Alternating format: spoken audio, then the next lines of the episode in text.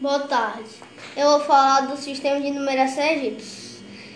Esse sistema foi desenvolvido pela civilização egípcia, que vivia à beira do rio Nilo, no nordeste da África, há cerca de 5 mil anos, e um dos mais antigos sistemas de numeração, e baseava-se em sete símbolos compunha os hieroglifos, sinais familiares.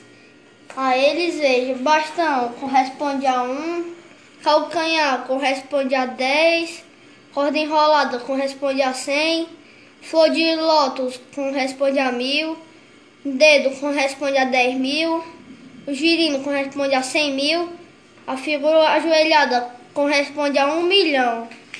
Cada símbolo corresponde a 10 vezes o valor representado pelo símbolo anterior. Nesse sistema, o mesmo símbolo só podia ser repetido nove vezes e cada agrupamento de 10 era trocado por um novo símbolo.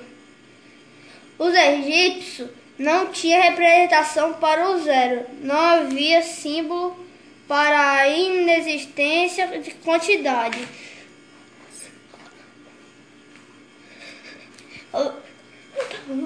Esse é meu trabalho de sistema de numeração egípcia.